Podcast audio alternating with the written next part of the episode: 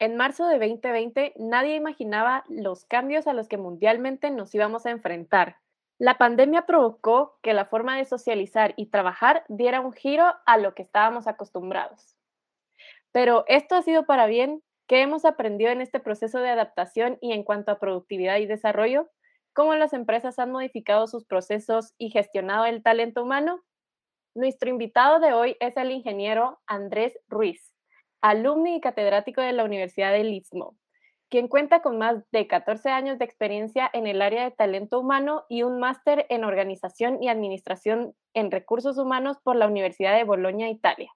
Andrés nos explicará cómo la cultura empresarial y social han sido clave en la reorganización del trabajo y qué significa adaptarse sin perder la esencia y tomando en cuenta la persona. Comenzamos.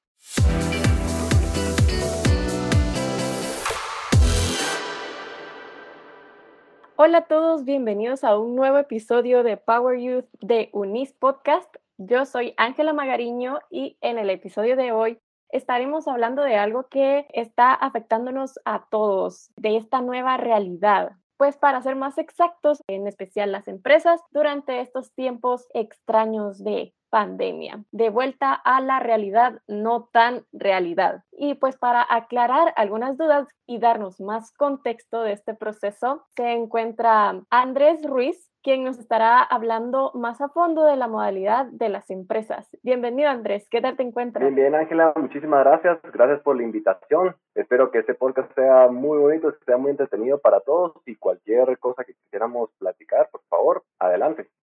Muchísimas gracias.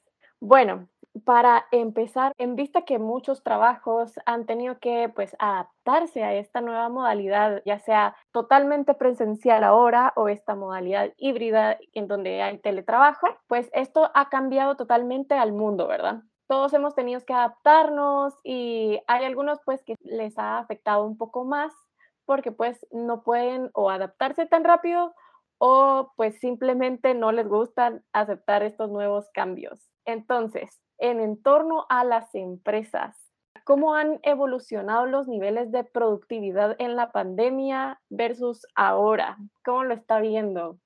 Ok, Ángela, yo pienso que en todo este tema de la pandemia, todo depende de qué tan listos o qué tan preparados estábamos también antes de la pandemia. Porque, digamos, antes de comenzar la pandemia, habían muchas eh, universidades, colegios, empresas que comenzaban ya con las videollamadas, con las reuniones, aunque algunos no creían al 100% o un tema, por ejemplo, de home office. Entonces, lo que hizo la pandemia fue acelerar ese proceso en años, o sea, se acortó 10 años esto porque obligó a que toda la gente hiciera uso de esto.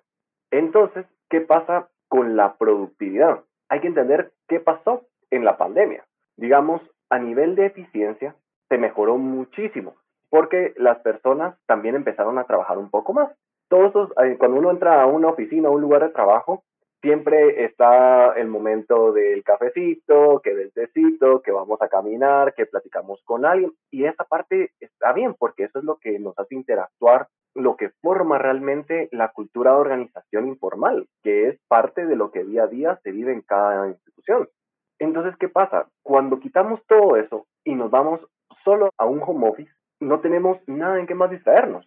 Entonces, obviamente, tratamos y cuando se hace bien el home office, porque de repente también, si uno tenía dos o tres o cuatro hijos, más la mascota, más la pareja, más eso era una locura, porque era peor que estar en cualquier otro lado, porque la pregunta, entonces había que buscar estos espacios para poderlo hacer de una forma, digamos, correcta.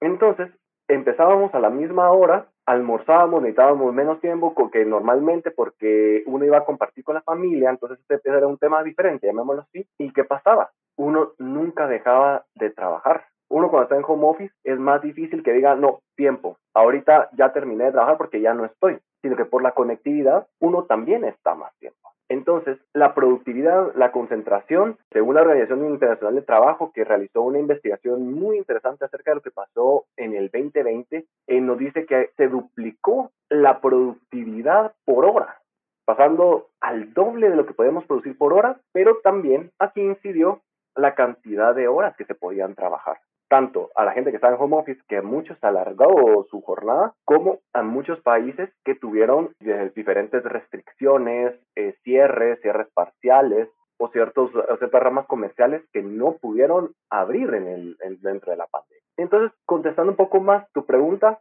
la productividad subió, la productividad por hora sí, la cantidad de horas bajaron y ahora en esta nueva normalidad creo que tenemos el beneficio de ambas porque se eficientaron muchos procesos, se automatizaron nuevas cosas, ya las reuniones que uno tenía, digamos, presenciales, ahora son virtuales, entonces vas una tras otra, tras otra, tras otra, tras otra, y te vuelve más productivo, pero también ya empiezas a ir a los lugares y aprovechar también el tiempo para cosas pequeñas que son buenas resolverlas de frente a frente. Sí, claro, justo. Yo creo que tocaste un tema que es totalmente cierto sobre la productividad, en especial, pues ahora con estos cambios, pues ahora hablando un poco de la eficiencia, habían cosas que eran más rápidas en línea y pues ya de manera presencial a veces no es tan rápido y es por eso que queríamos saber si considera que las empresas han sido más eficientes ahora o antes de la pandemia. Hubo ciertas partes del día a día de las empresas en la forma digital que las hizo más eficientes.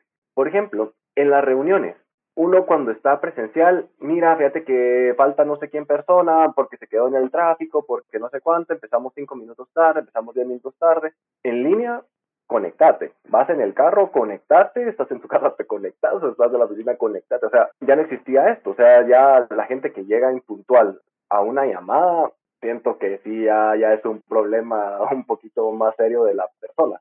Entonces ahora todo comienza muchísimo más puntual. La gente en las reuniones como no está presencial, no está esa parte conexión, que pues vamos a platicar un poquito acerca de eso, de lo que se pierde a la hora de hacer también todo virtual, se vuelven las cosas más eficientes. Bueno, miren chicos, hoy queremos hablar acerca de esto, esto y esto. ¿Ok?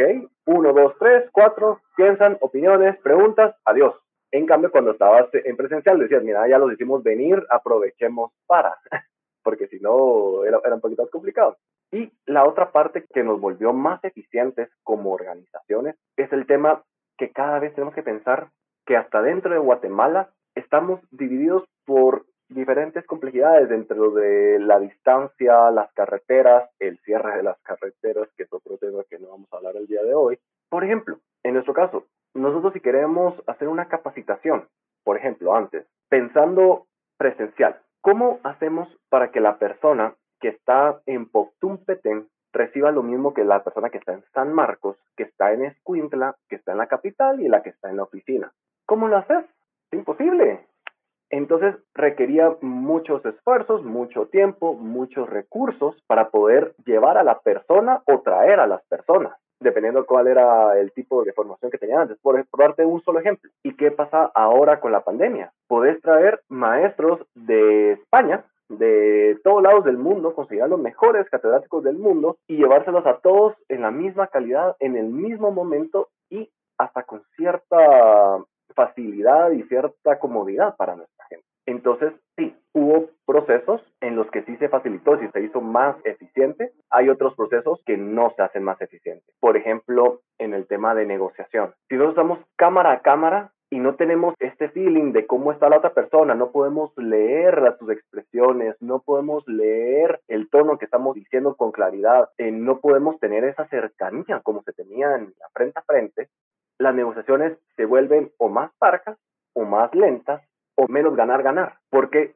se ponen, bueno, cada quien ya lleva prenegociado, llega, se negocia porque va más al punto y nos vamos.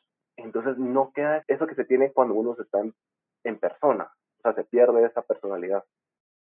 Sí, totalmente cierto. Yo creo que eso fue alguna de las cosas que más costaron en los momentos en donde teníamos que pasar totalmente presencial. Creo que el tacto humano fue lo que más nos afectó a todos y hablando un poco más, quiero tocar el tema sobre la puntualidad, en especial pues nosotros que somos guatemaltecos a veces creo que la puntualidad es algo que nos ha costado o nos cuesta muchas veces y con eso que tú mencionabas que ahora que estábamos en línea, ahora se podía ser un poco más puntual y a veces esto del tráfico es algo que nos afecta a todos y Creo que muchas veces a los trabajadores suelen sentirse estresados por esto de ahora pasar de en línea a tener que ir presencial. Pues el tráfico es algo que nos ha afectado a todos porque ahora tenemos que pensar el doble del tiempo que hacíamos antes. Tal vez antes nos hacíamos, no sé, media hora para llegar al lugar y tenemos que pensar, no, tengo que salir una hora y media antes, pues aparte de este como tipo de estrés que ellos pueden llegar a sentir, ¿qué consecuencias laborales se han identificado pues en las empresas que han provocado en los trabajadores? Es decir, ¿qué consecuencias se han tenido en las empresas que se han visto reflejados en los trabajadores?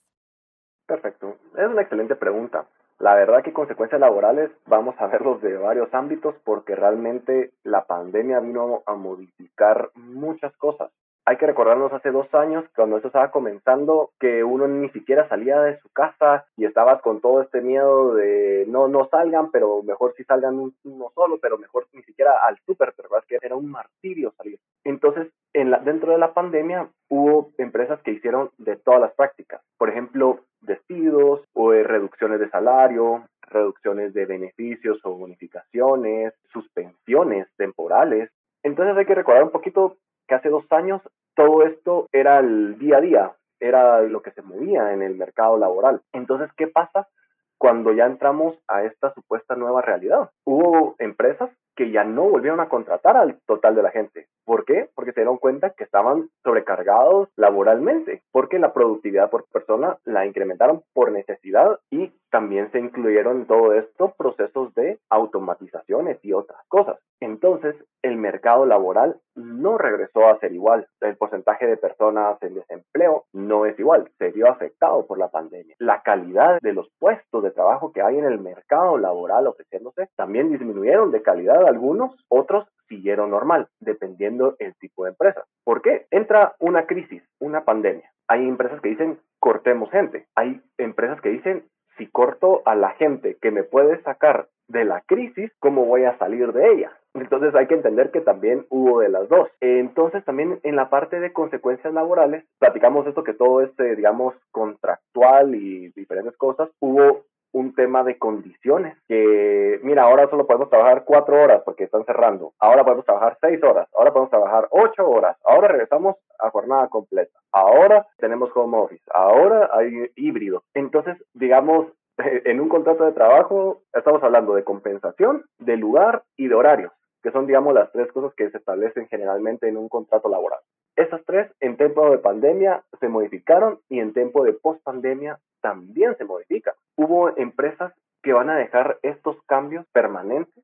Por ejemplo, si tú tienes a un desarrollador, a un desarrollador web, que todo su equipo está en casa, todo su trabajo es en línea, ¿por qué va a estar acá? O sea, ¿por qué va a estar en una oficina? Entonces hubo empresas dijeron, sí, miren, teníamos este edificio, o sea, hablando de edificios o pisos de edificios completos, y dicen, miren, no más, devolvemos las llaves, podemos hacerlo de diferentes formas.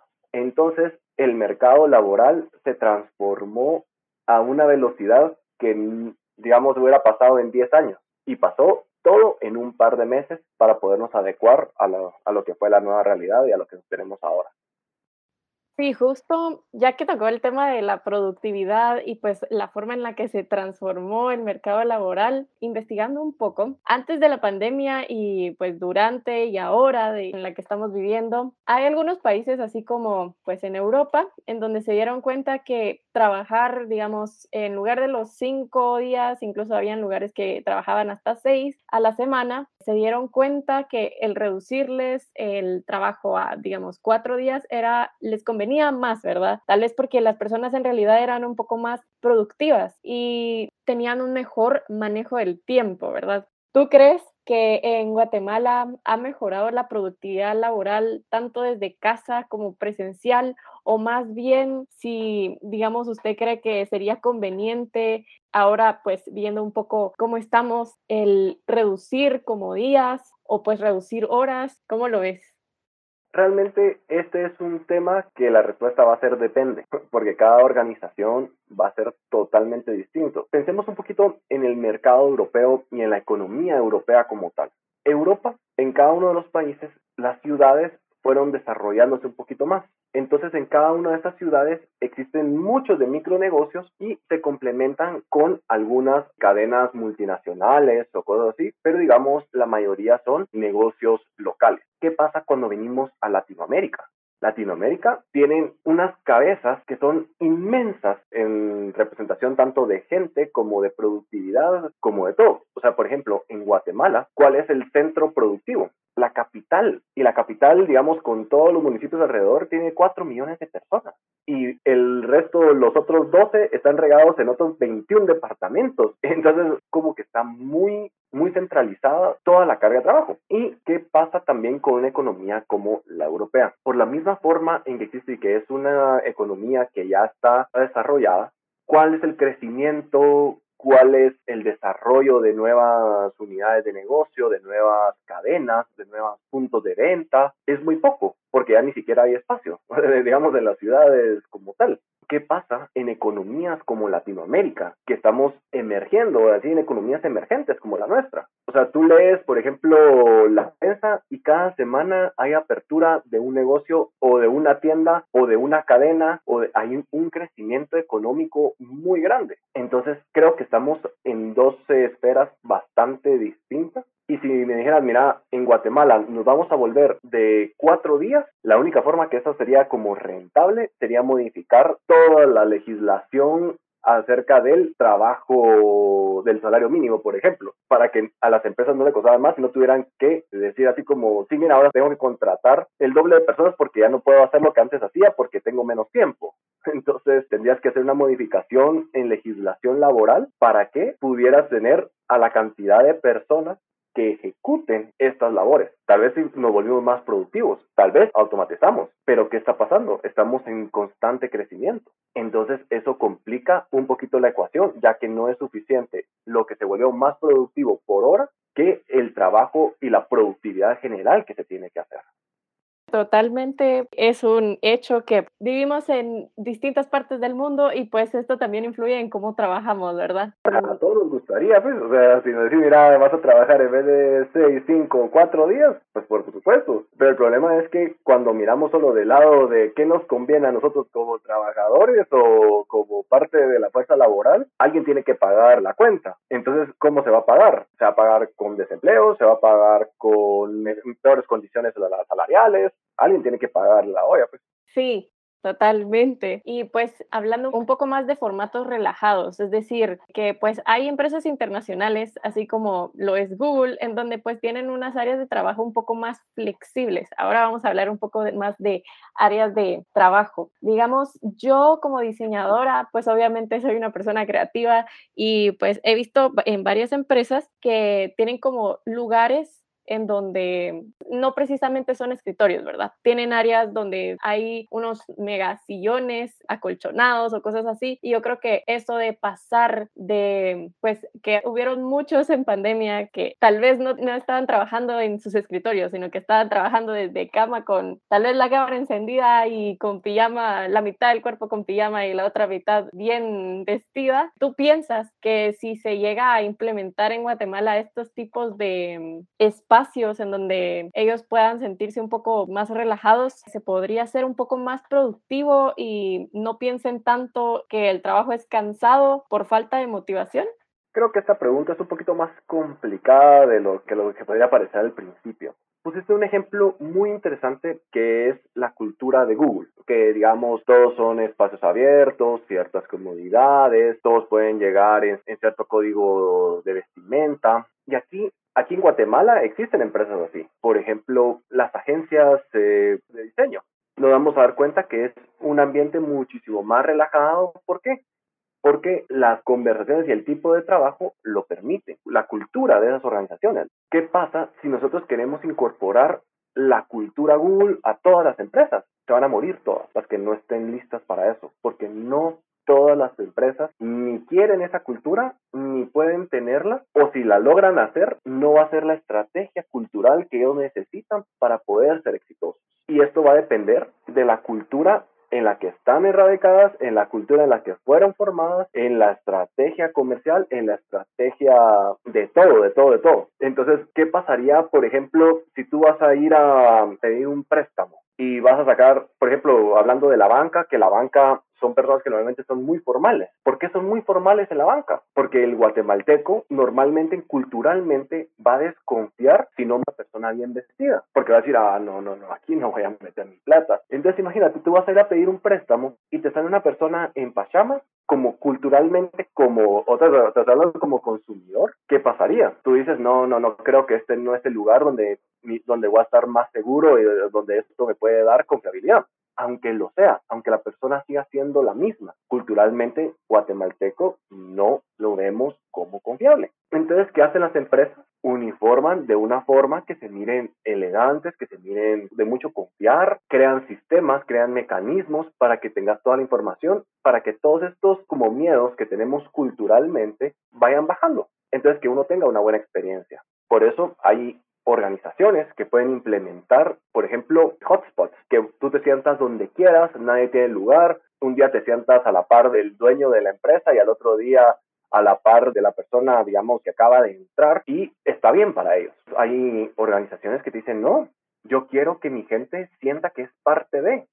Entonces, aunque no venga todos los días, quiero que tenga un lugar, quiero que tenga la foto de su familia ahí para que se recuerde y para que sienta y que se recuerde para qué está trabajando, que se integre al lugar de trabajo. Hay otros que te van a decir, no, no, no, yo prefiero que ni siquiera vengan porque yo no quiero tener esto, yo quiero tener una cultura donde podamos, mira, ¿te puedes conectar ahorita? Sí, no, nos conectamos, estás tú en, en un café, en una cafetería, yo estoy en mi casa, el otro está en la playa, no importa. Entonces, más que nada, esto se define en la cultura que se quiere tener en cada organización, que es la que se considera que va a ser la que va a aportar al éxito de la empresa. Y ojo, la cultura no es buena ni mala. Y esto es algo que a, mí nunca me va a cansar de repetirlo. La cultura no es buena ni es mala simplemente es diferente. Van a haber personas que se van a encontrar más a gusto en ciertas culturas que en otras. Muchas veces cuando buscamos trabajo, decimos, no, hombre, donde sea y haciendo lo que sea. Entonces mucha gente termina trabajando en lo que no le gusta, en un lugar que no le gusta. Entonces,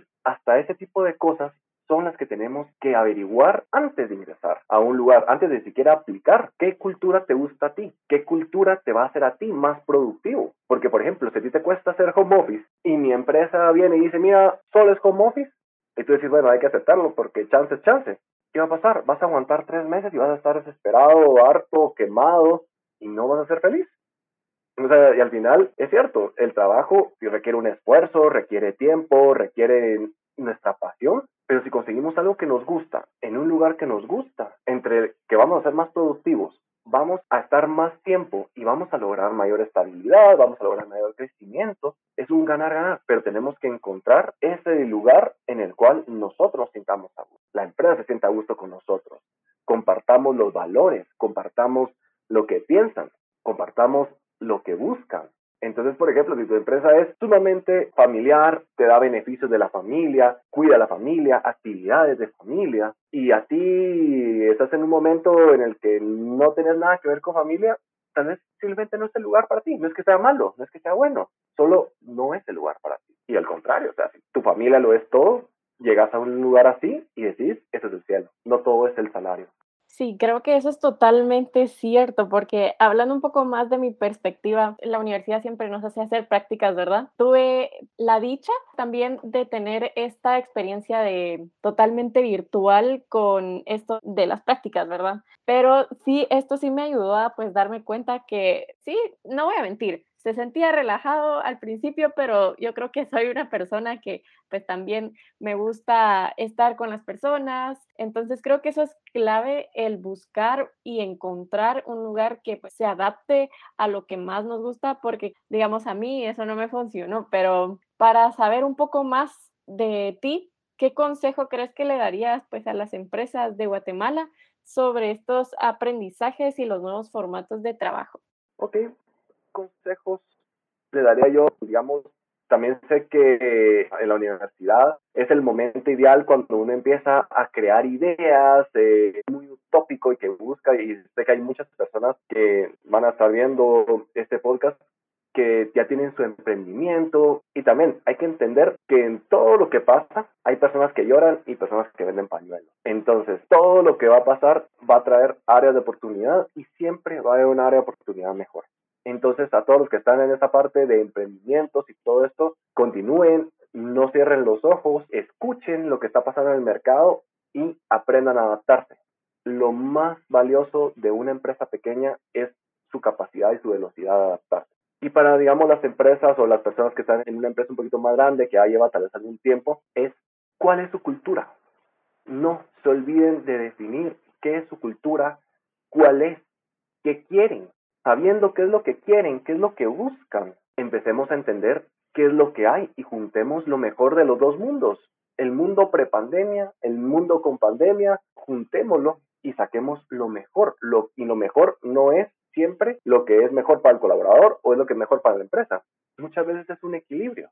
Y con estos equilibrios podemos lograr hacer empresas altamente productivas, pero siempre conectadas con ese lado humano de calidad de vida, de balance vida-trabajo, sin quemar. Entonces, utilicemos todas las herramientas que hay, no dejemos de investigar acerca de herramientas, porque cada día salen herramientas más interesantes que nos pueden hacer la vida mucho mejor y nos puede hacer más efectivos, nos puede hacer más eficientes y a veces solo por estar pensando, ah, esto siempre se ha hecho así, es cuando empezamos a morir, ¿no? Entonces el consejo sería, entendamos qué somos, quiénes somos, cómo hacemos lo que hacemos, qué hacemos, veamos las herramientas que hay con muchos ojos abiertos y juntemos lo mejor de lo que nos vino a enseñar la pandemia y de lo que teníamos antes. No perdamos lo que somos, no perdamos las esencias, que eso son lo que nos hacen ser diferentes a todos los demás. Muchísimas gracias Andrés, pues por acompañarnos y darnos estos datos tan interesantes sobre pues la optimización en esta modalidad que estamos viviendo. Todos nos llevamos algo de este episodio. No sé si quisieras agregar algo más. No, la verdad que solo el agradecimiento y los ánimos para ustedes continúen con esta parte. Creo que es una forma de utilizar los medios que tenemos para poder llegar a más personas con información que normalmente o nos interesa y no, podemos, no sabemos dónde buscarla o no tenemos acceso a ella. Entonces creo que es una excelente labor la que están haciendo. Sigan facilitando la información y ya saben, cualquier cosa que necesiten, quedo totalmente a las horas. Nuevamente, gracias Andrés por compartir tu tiempo e información con todos. Y pues ya saben, todos nuestros oyentes, tenemos que seguir adaptándonos a este cambio porque esto es clave en especial para nuestros queridos emprendedores que ahí están tratando de ver, tal vez buscar soluciones que antes tal vez no se habían preguntado y pues ahora ya tienen eh, la respuesta. El querer adaptarnos y el poder adaptarnos a todo es clave para lo que vamos a vivir, lo que estamos viviendo y pues lo que vivimos. Y últimamente, no olviden que Unis Podcast tiene otros segmentos igual de interesantes como este, en donde pueden encontrar más temas que estoy segura que les pueden gustar. Esto fue todo por hoy de Power Youth. Hasta el próximo episodio. Chao, chao.